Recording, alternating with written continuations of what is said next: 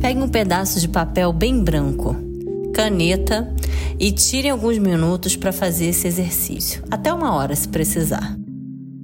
Feche os olhos, respira e escreve tudo aquilo que está te mobilizando, te magoando, incomodando.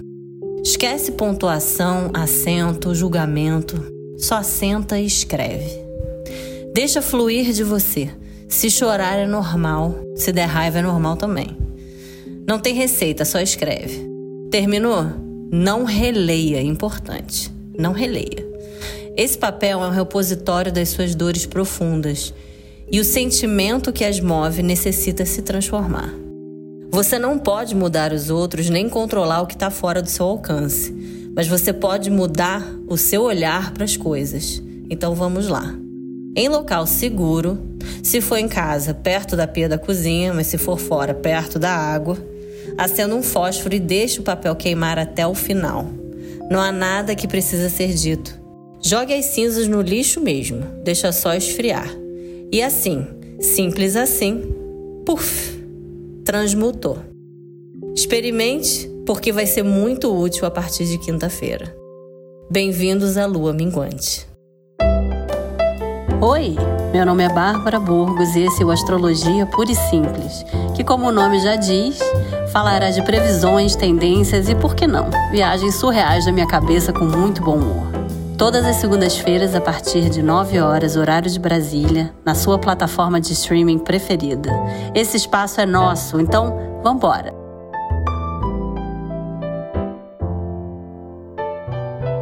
Vênus ingressou em Leão ontem, domingo, para brilhar por três semanas nesse signo criativo, generoso e vaidoso também.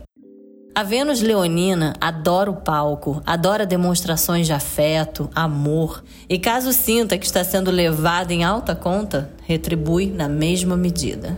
Por adorar tanto o palco, o componente dramático é outra característica forte também. Não é o famigerado mimimi, mas sim uma maneira de reagir aos desafios em seus relacionamentos de uma maneira, digamos, over. Ao se sentir afrontada, reage alguns graus acima do esperado. E o que isso tem a ver com nós humanos essa semana, Bárbara? Explico daqui a pouco. Respeitando a crise particular de cada um, o céu de hoje, terça e quarta, não apontam grandes desafios, exceto por uma quadraturazinha de Lua a Mercúrio que causa um desentendimento, mas é na madrugada de terça para quarta, então tenta dormir cedo para não ter DR, né? Na quarta-feira de noite, a Lua entra em Ares signo regido por Marte, o ligeirinho, na véspera da lua minguante. Marte é o famoso detonador do mapa astral. A fama de rapidinho não vem à toa, ele explode e implode, dando início ou término a processos. Só uma informação, uma contextualização aqui para você ver como é que funciona. Em janeiro de 2020, tinha no céu uma conjunção entre Saturno e Plutão. Conjunção essa que estava presente na Segunda Guerra e no auge da Guerra Fria dos anos 80. Em março de 2020, o planeta Júpiter, que aumenta, expande tudo que toca, veio se juntar a essa dupla, e na semana de 15 de março de 2020, Marte chegou junto a essa tríplice conjunção e a 4 graus de distância, e por isso ligeirinho, detonou a pandemia. Esse é apenas um das centenas de exemplos da história de como Marte acelera aquilo que está contido, oprimido, represado. Marte hoje está em Leão, assim como Vênus, como eu falei no início. E Marte em Leão, ainda que ele tenha qualidades, ele fica mais inflamado, ele fica inflamado pelas paixões leoninas. Por que, que eu estou dizendo isso? Porque a lua minguante de quinta-feira é em Ares e a gente tem uma oposição desse Marte em Leão a Saturno, que está em Aquário, mas Saturno é o senhor do tempo, ele é limitador, ele é cobrador. Como a lua minguante encerra processos, aponta aquele momento em que é importante a gente olhar para dentro, essa lua ariana propicia que a gente encerre situações, atitudes, movimentos de forma rápida. Mas essa oposição Marte-Saturno indica que a gente pode encontrar alguns freios de mão puxados aí pelo caminho. Essa energia condensada gera raiva, gera frustração, aquela sensação de se sentir exasperada, encapsulada.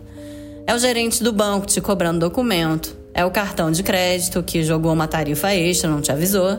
É o plano de saúde, que nem é mais o seu, mas que resolve cobrar um aumento de retroativo de 2019 pela resolução 2456, não importa.